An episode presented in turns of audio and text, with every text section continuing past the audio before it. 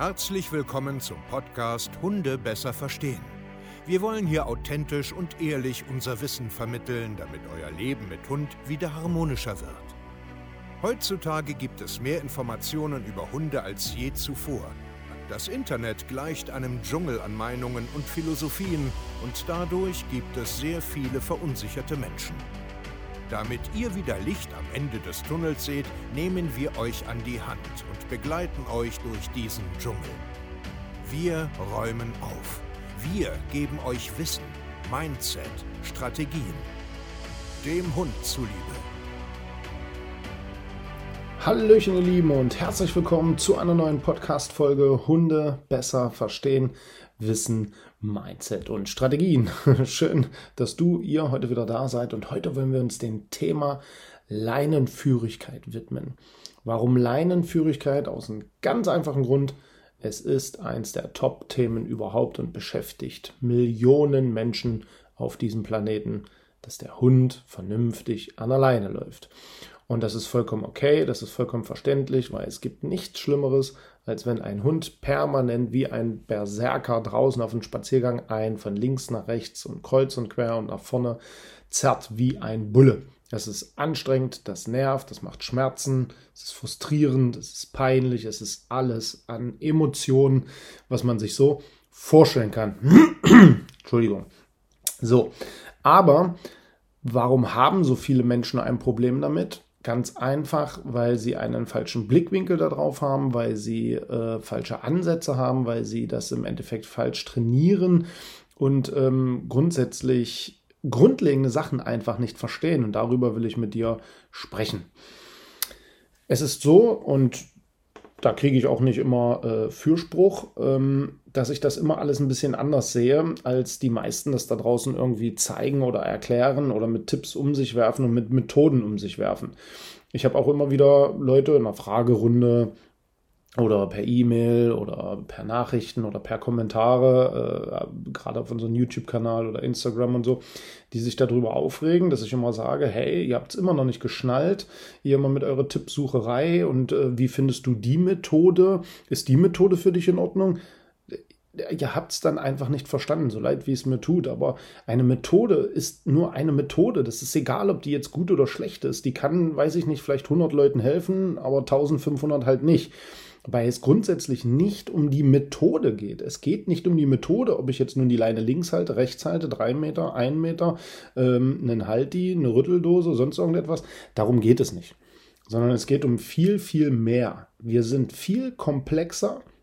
Unsere Umwelt ist viel komplexer und unsere Hunde sind viel komplexer als eine Methode, als eine Ansicht oder als, kann ich das so machen, wie der das macht in einer Woche? es ist einfach so. Und ich weiß, die Masse will das nicht verstehen oder, ähm, oder schreibt dann irgendwie so, kommt da ist immer nur bla bla bla. Ja, ist es. Und wenn dich das stört, geh doch einfach woanders hin. Such deine Methode, mach es und ähm, verschwende nicht meine und auch nicht deine Zeit. Also es ist ja nicht nur meine Zeit, die du damit verschwendest, sondern es ist auch deine Zeit, die du damit verschwendest, dass du dich permanent aufregst, dass hier bla bla bla kommt. Und ich bleibe bei dem bla bla bla, weil das bla bla bla extrem erfolgreich ist bei den Menschen, die halt zuhören. Und deswegen möchte ich dir heute beim Thema Leinführigkeit so ein paar Sachen mitgeben, warum dein Hund eigentlich überhaupt zieht, weil das viel mit dir und dem Handling zu tun hat. Ja, bevor man sagt, okay, wie wende ich das denn jetzt an? Also so ganz grundsätzlich, mal unabhängig vom Alter, von der Rasse, von äh, der Vorgeschichte oder sonst irgendetwas, ziehen Hunde ganz, ganz oft einfach, weil sie Erfolg damit haben. Einfach nur, weil sie irgendwo hingehen, die Leine sich strafft, Gegendruck kommt, der Mensch locker lässt, hinterher rennt oder seinem Hund das zugesteht. Und prompt entsteht ganz einfach ein Lerneffekt. Ich muss nur lange genug gegendrücken, dann wird hinten schon Entspannung kommen. Und da reichen ein, zwei, drei Tage, acht, neun, zehn Wiederholungen, dann ist das drinne im Schädel, das Ziehen sich lohnt und ich ja doch dahin komme, wo ich hin will. Also dein Hund hat ganz einfach Erfolg. Punkt. Und da können wir uns jetzt nun drehen und wenden, wie wir wollen. Es ist ganz einfach so. Das funktioniert doch bei uns Menschen ganz genauso.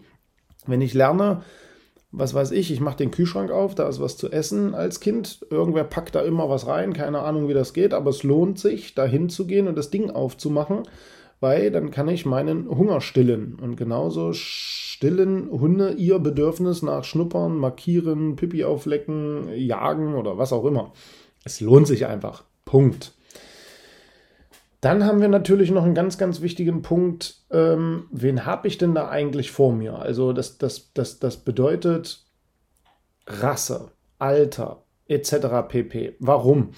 Wenn ich einen Welpen habe und der anfängt, die Welt zu entdecken, wenn ich einen Junghund habe, der mitten in der Pubertät ist, wenn ich bestimmte Rassen habe, die hohe Energien und so weiter mitbringen, auch all diese Punkte sind daran schuld, dass dein Hund aufgeregt, nervös ist und irgendwo hin will und im Endeffekt dann wieder zieht und damit dann wieder Erfolg hat, was aber unterstützend ganz, ganz wichtig zu verstehen ist. Es ist ein Unterschied, ob ich jetzt nur einen Mops habe oder einen Border Collie, einen Malinois, einen Herdenschutzhund ähm, oder einen, äh, was weiß ich, Weimaraner oder so.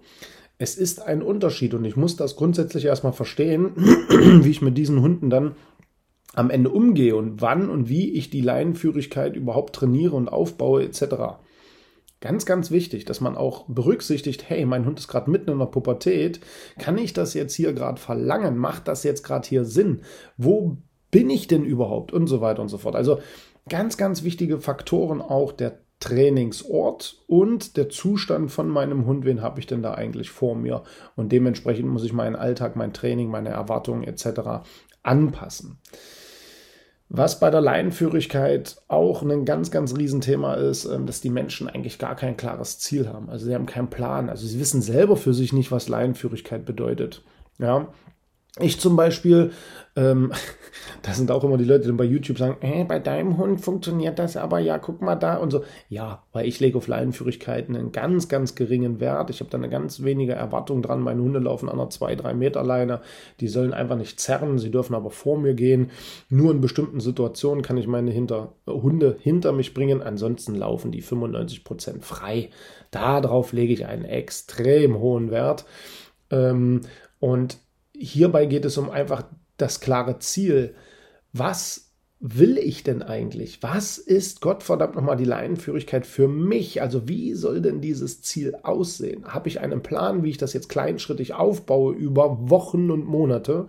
so dass mein Hund es auch verstehen kann und dass ich es auch jederzeit abrufen kann, plus Generalisierung an neuen fremden Orten übelst wichtig, macht so gut wie kaum jemand. Sie üben irgendeine Methode und da komme ich wieder hin, warum ich da immer so eine Krawatte kriege. Was hältst du denn von der Methode? Ja, probier es aus, wirst wieder sehen, wirst wieder scheitern. Und es liegt nicht an der Methode, nicht am Trainer, sondern es liegt am kompletten Aufbau und dem ganzen Hintergrund, warum es nicht funktioniert weil du gar nicht richtig einen Plan hast, wie das kleinschrittig aufzubauen geht, weil du nicht weißt, wo du trainieren musst, wie du trainieren musst, wann du trainieren musst, wie oft du trainieren musst, wie Generalisierung funktioniert, was Pubertät mit einem Hund macht und so weiter und so fort. Und ich höre nicht auf damit, darüber zu sprechen, weil es die Wahrheit ist.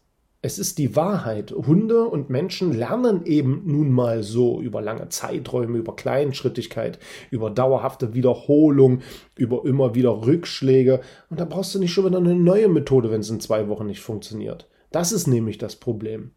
Und da kann am Ende mir einer sagen, was er will. Es ist auch nicht schlimm. Also es ist ja auch nur meine Wahrnehmung. Also jetzt mich bitte da auch nicht falsch verstehen.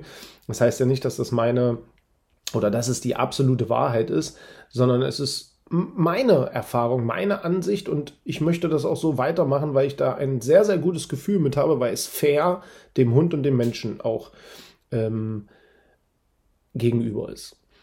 Und dieses klare Ziel im Kopf ist halt ein großes Problem. Die Menschen haben keinen Plan und dann auch kein klares Ziel, keinen klaren Ablauf und kein klares wann, wie, wo und wieso mache ich das eigentlich. Ganz, ganz, ganz, ganz wichtig. Und da darfst du ganz in Ruhe auch mal drüber nachdenken, ob du das machst, mal über einen sehr, sehr langen Zeitraum. Ja, und ähm, das ist ganz einfach so. Und jetzt wollen wir ganz kurz auf die Methoden zu sprechen kommen. Es ist nicht wichtig, welche Methode du da jetzt machst, okay? Sondern entscheid dich mal für einen Weg, der sich gut anfühlt, der einigermaßen zu deinem Hund und einigermaßen zu dir passt und dann perfektioniere diese Methode mal dass du sie auch wirklich gut drauf hast, gut vermitteln kannst und auch wirklich generalisieren kannst.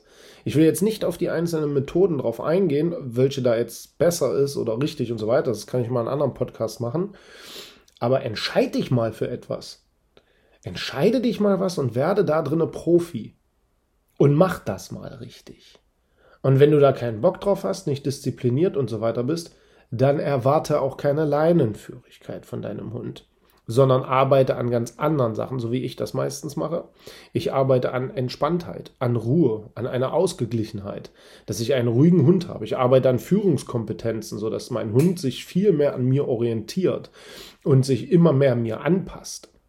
Aber das musst du am Ende des Tages entscheiden. Wir können dir hier zeigen, wie das geht. Wir können ganz einfach mal sprechen in einem kostenlosen Beratungsgespräch wie dieser Weg für dich vielleicht aussehen kann. Dafür musst du einfach nur auf www.hundetrainer-stevekaye.de gehen und ansonsten mach dir darüber erstmal Gedanken. ist wirklich mein Ernst. Mach dir mal darüber Gedanken. Und vielen Dank. Wir hören uns zur nächsten Podcast-Folge. Euer Steve. Ciao.